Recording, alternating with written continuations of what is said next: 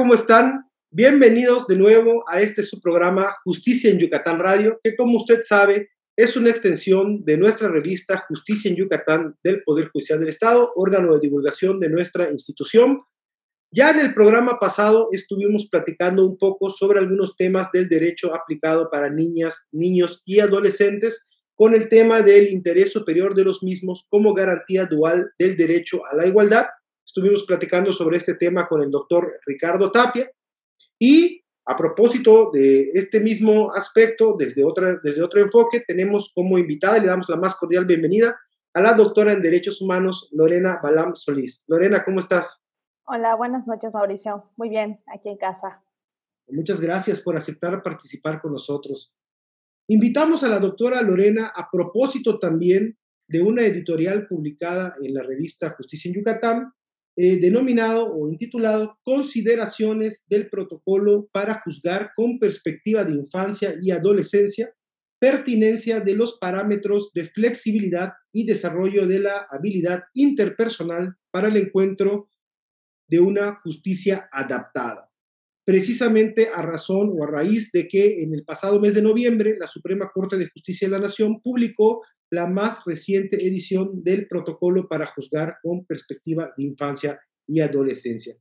En este sentido, yo le quisiera preguntar a la doctora Lorena, en este protocolo se habla del principio de autonomía progresiva en favor de las niñas, niños y adolescentes. ¿Nos puedes mencionar en qué consiste este?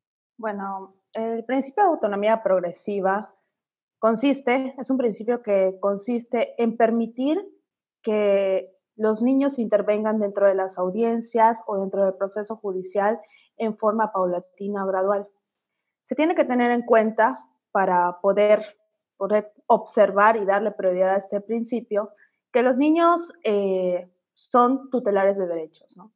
no más allá de un objeto de prueba para dirimir una controversia, es necesario verlos como tutelares de derecho y no solamente tener en cuenta el principio de interés superior del menor, es importante tener en cuenta los derechos que tiene el niño como titular de derechos, como persona y como grupo vulnerable.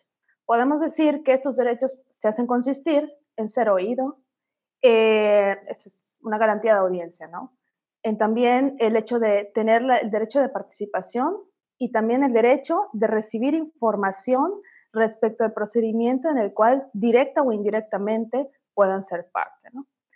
Ya la Corte Interamericana de Derechos Humanos ha distinguido este principio de autonomía progresiva en el sentido de que se dice autonomía progresiva porque, como ya he dicho, en forma gradual, es un proceso en forma gradual en el que se va a distinguir eh, la capacidad cognitiva, eh, la edad, la madurez y la capacidad de comprensión del niño, niña o adolescente para poder participar dentro de los procedimientos judiciales.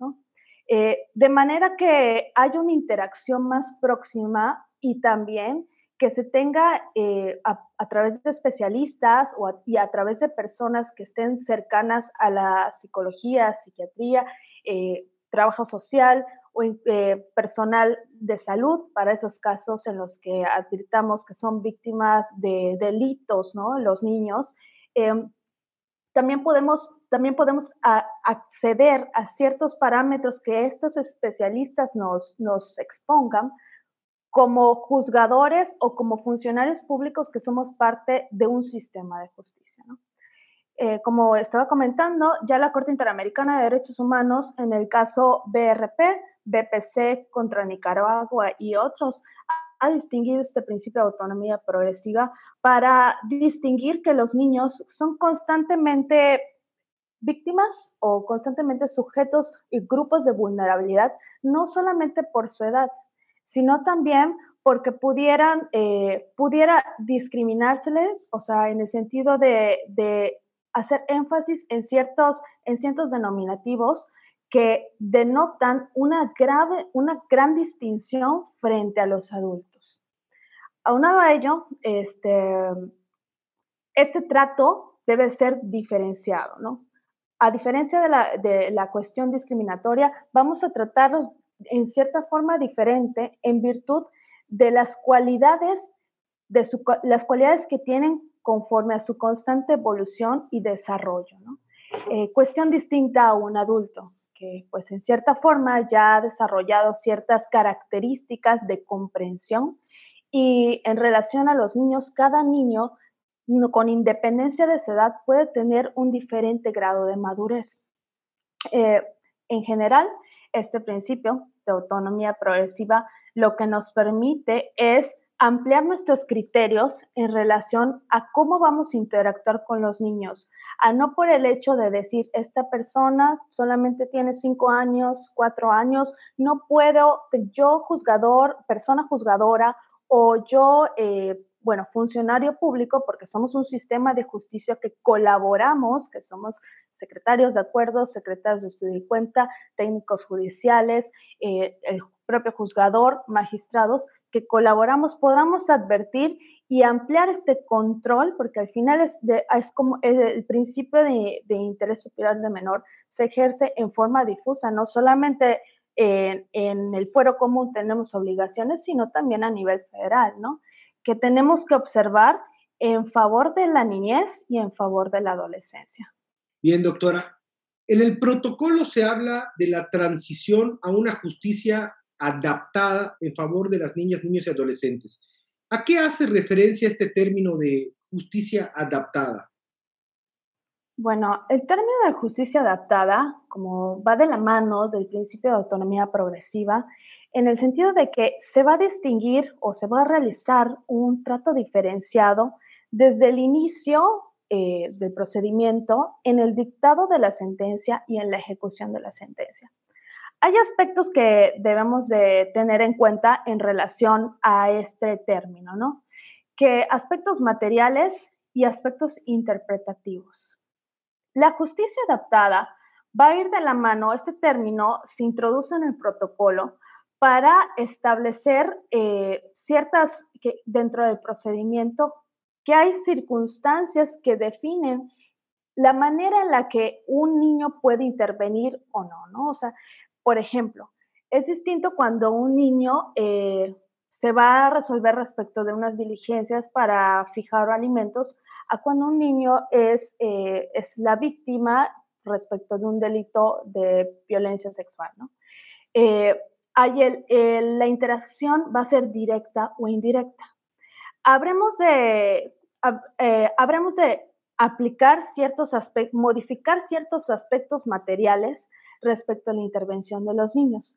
Los aspectos materiales, por, y por su parte, pueden ser eh, el, adaptar salas en las que se utilicen pues, el video, video para evitar que la repetición de ciertas audiencias.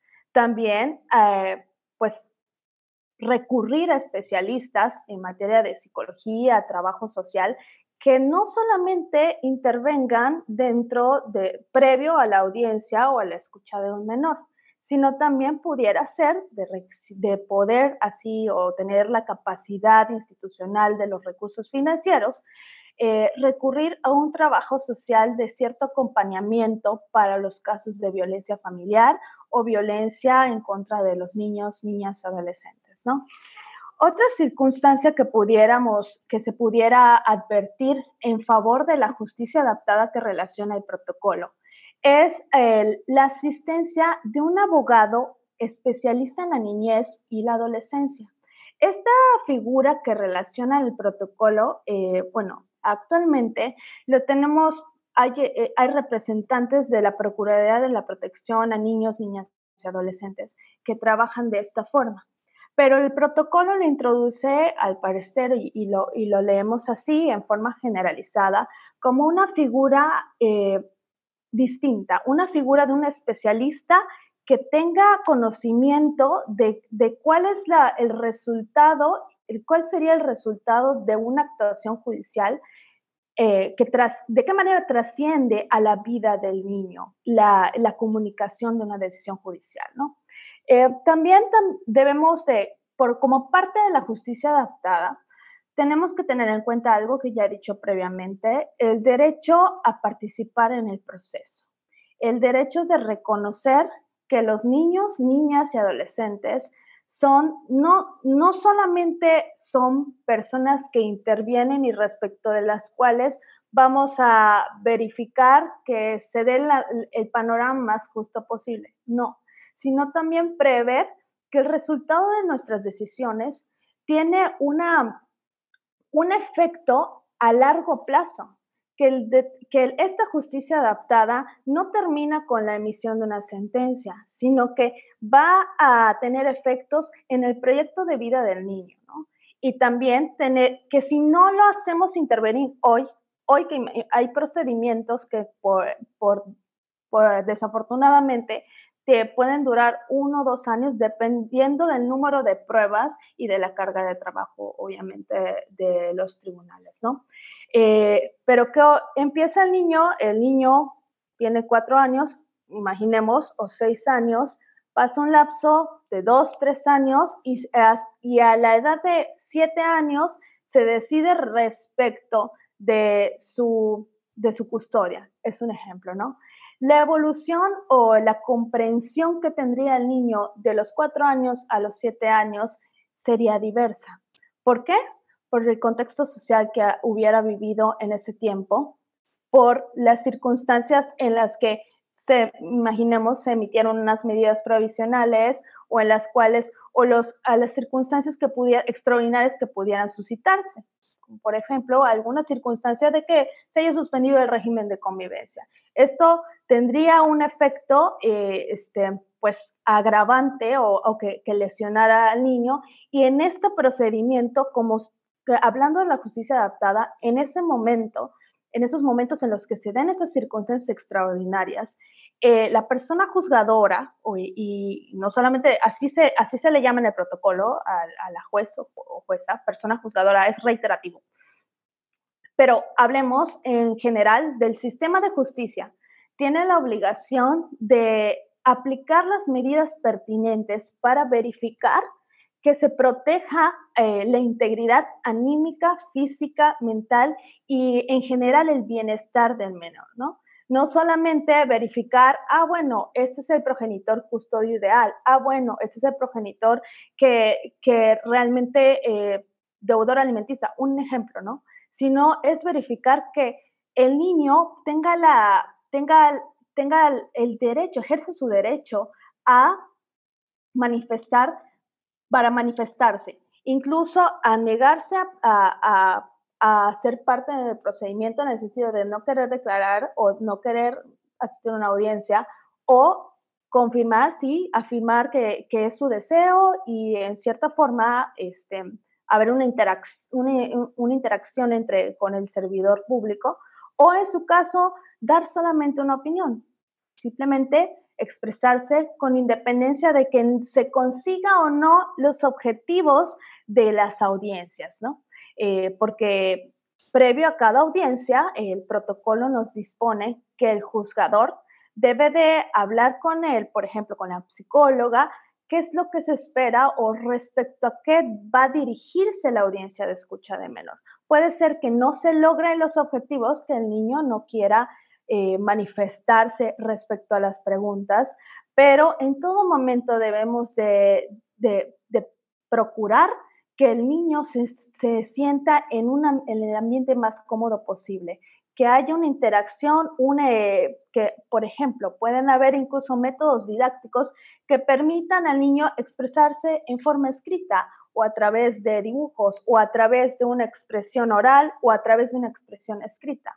No necesariamente eh, tiene que ser la comunicación de, una confrontación directa, sino que puede estar realizando el niño otras, otro tipo de actividades mientras interactúa con el juzgador, ¿no? Y para ello, pues se, también se reitera en el protocolo la necesidad de la adecuación de las salas para no volver a realizar este tipo de diligencias y que pues Afortunadamente, en los últimos años, con la aplicación del sistema de oralidad, pues ya se ha mejorado las, la infraestructura en favor de este tipo de principios ¿no? de protección del niño.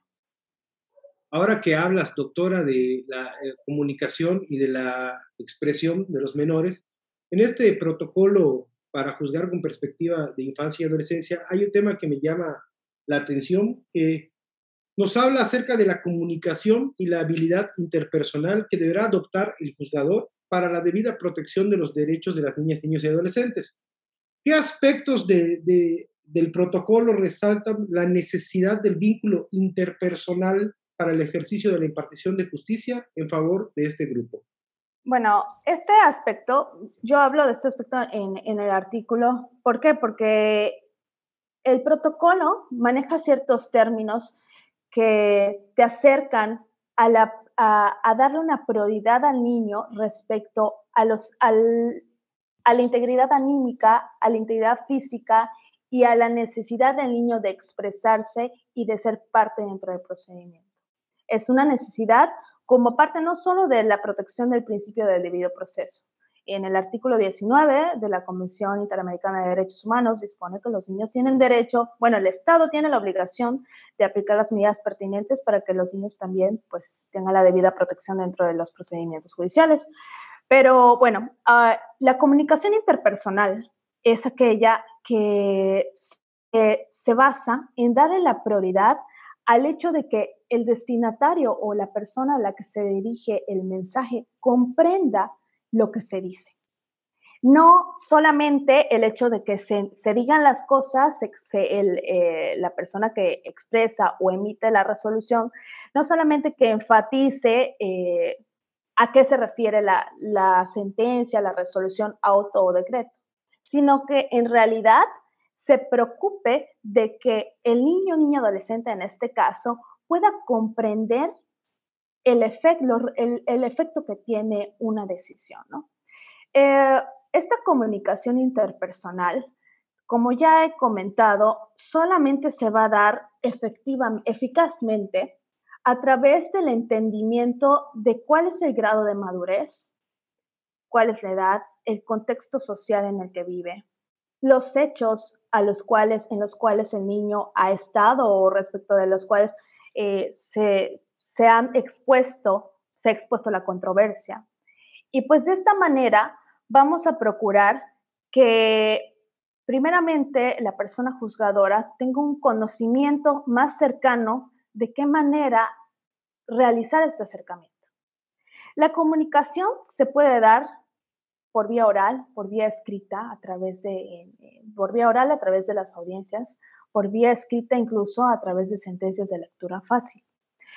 Eh, por vía oral, esta comunicación interpersonal, el protocolo nos recomienda que se debe aplicar un lenguaje óptimo que, en el cual se eviten el uso de términos gramaticales que no resulten simples. Tenemos que reconocer que el lenguaje de un niño es distinto al lenguaje de un adulto. Entonces, Dependiendo del contexto social del niño, hay que, hay que pues, utilizar ciertos términos, vocablos o palabras que, le, que sean asequibles o accesibles al, al, entendimiento del niño. Otra circunstancia que se, puede, que se pueden dar es que el niño, además de ser por su edad, por ser un, eh, un niño, el niño o la niña o el adolescente, puede pertenecer a un grupo, pertenece al grupo vulnerable por ser solo niño, pero también puede ser vulnerable por ser, por ser mujer, puede ser vulnerable por ser, en su caso, pertenecer a una comunidad indígena, tener una discapacidad.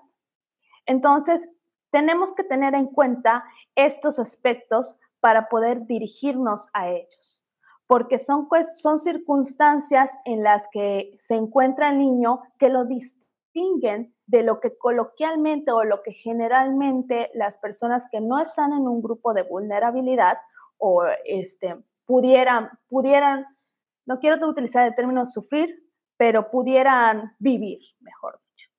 Entonces, es importante que se, se recomienda entonces que la persona juzgadora, antes de, de, de llevar a cabo la comunicación de una decisión, se reúna con un especialista sea un trabajador social, una, un especialista en psicología o dependiendo incluso un especialista en, salud, eh, que pudiera apoyar, coadyuvar con la emisión correcta de una decisión, ¿no? Esa es la comunicación oral, ¿no? Ahora bien, la comunicación escrita. Advertimos que en la comunicación escrita pudiera darse, pudiera darse eh, la labor de, los, de juzgadores es emitir una sentencia que va dirigida a, las partes, ¿no? Pero en el caso en el que el niño puede ser que se esté involucrado directa o indirectamente, ¿no? En el caso el que el niño no requiera o no quiera ir a los tribunales, esta comunicación, además de hacerse a través de, este, de, la vía oral, como ya he mencionado, pudiera hacerse a través de sentencias de lectura fácil. Estas sentencias de lectura fácil, incluso, pues, como ya he dicho, se recomiendan eh, el uso de términos totalmente simples. Pero también, cuando decimos de lectura fácil, hablamos también de que podemos, tanto en la comunicación oral como en la escrita, pudiéramos hacer, eh, hacer de conocimiento del niño la decisión a través de videollamadas o a través del uso de la tecnología en vez de hacerlo ir reiterativamente a las audiencias en el tribunal, ¿no? ¿Por qué?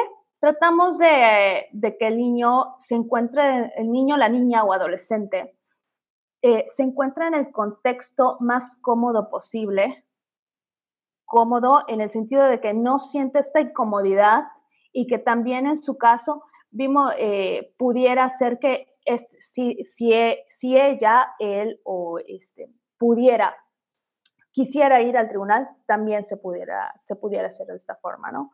Entonces, al comunicar hay que tener en cuenta no solamente eh, estas circunstancias de los hechos que se van a dirimir, sino también el contexto social de movilidad, ¿no? Eh, es importante ello, el protocolo pretende ampliar derechos. Sabemos que muchos de estos derechos o muchos eh, no solamente depende de, la intención, de la voluntad, sino también de los recursos financieros que se tengan. Pero actualmente, todo, la mayoría, bueno, hablando de la generalidad, no quiero decir eh, todo el mundo, pero ya hay una, una apertura hacia la tecnología, ¿no? Eh, y, y de no haberlo, nosotros como Estado tenemos el derecho de cerciorarnos de que la comunicación llegue de una u otra forma porque son principios de los cuales depende no una vida, de los cuales depende el futuro de una persona y de los cuales depende pues también la fe que se tiene en, la, en el sistema judicial, ¿no? Entonces, es importante recalcar que tenemos que ampliar nuestros criterios, ver las vías posibles para hacer efectivo este, el, ejercicio de los derechos de los niños, niñas y adolescentes en todo momento. Sin duda es un tema muy interesante, doctora Lorena. Yo rescataría que para tener una justicia eh, integral y multidisciplinaria, ¿no? En el tema del derecho específico de niñas, niñas y adolescentes, hay que tener una especialización muy constante. Se nos acaba el tiempo el programa. Eh, quisiera agradecerte mucho eh, tu participación, eh, doctora Lorena, amiga personal, compañera servidora pública del Poder Judicial, por acompañarnos en este programa. Te dejamos las puertas abiertas, por supuesto, para seguir acompañándonos más adelante. Y a quienes nos escuchan o nos están viendo por alguno de los canales, recordarles que todos los episodios de Justicia en Yucatán Radio están disponibles a través de nuestro canal de YouTube, Justicia en Yucatán, y en Spotify con el podcast Justicia en Yucatán Radio. También puede encontrar la más reciente edición de nuestra revista Justicia en Yucatán a través de la página electrónica del Poder Judicial www.poderjudicialyucatán.gov.mx diagonal publicaciones. Muchas gracias, doctora, por acompañarnos. Muchas gracias a usted por sintonizar. A ti, muchas gracias. Hasta luego.